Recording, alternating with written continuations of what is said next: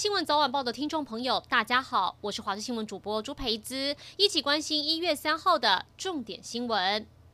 冬天到了，是补鳗苗的季节，天气越冷，渔获量会越多。但在这么严峻的天气，海边捕鱼绝对要注意自身安全。宜兰县五结乡有一个四十九岁黄姓男子，平常靠打零工为生，晚上靠补鳗苗赚取生活费。结果就在今天凌晨，他在海边补鳗苗时被大浪给冲走。海巡人员目前已经出动船艇跟直升机搜救，希望能尽快找到人。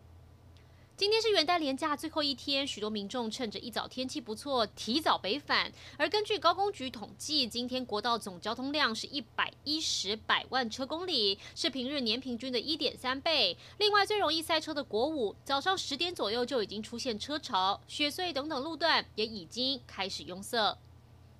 新北市元旦假期没打烊，持续视察猪肉制品。新北市副市长上午就到中和的大卖场视察，一样到目前为止业者都符合规定。猪肉进口商说，其实要下定美猪，加上货运时间，最快也要等到今年四到五月，还要来季的美猪才会有机会来到台湾。而一早许多民众到大卖场去采买，面对来猪进口，大部分人都说会选择吃台湾猪。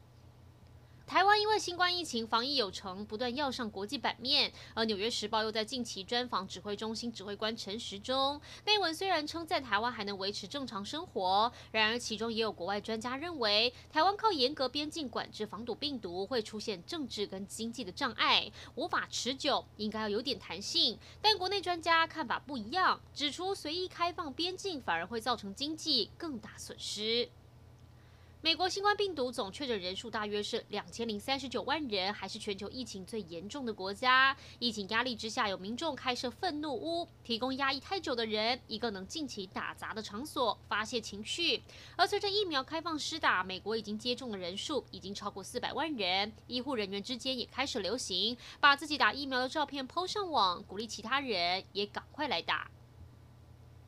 马上来关心天气。今天天气还不错，但清晨由于辐射冷却效应的影响，还是蛮凉的。西部低温十一到十四度，其中新竹以南到嘉义部分地区还是会有接近十度的低温，而东半部则是十五、十六度。白天冷空气持续减弱，北台湾高温回升到二十到二十二度左右，中部跟花东地区二十三、二十四度，南部可以来到二十五、二十六度。西部日夜温差很大，早出晚归的朋友一定要适时增添衣物。而在降雨部分，北部跟东北部地区云量比较多，有局部短暂雨；花东地区偶尔会有零星降雨，中南部地区则是多云到晴的天气，可以好好把握今天，赶快规划出游。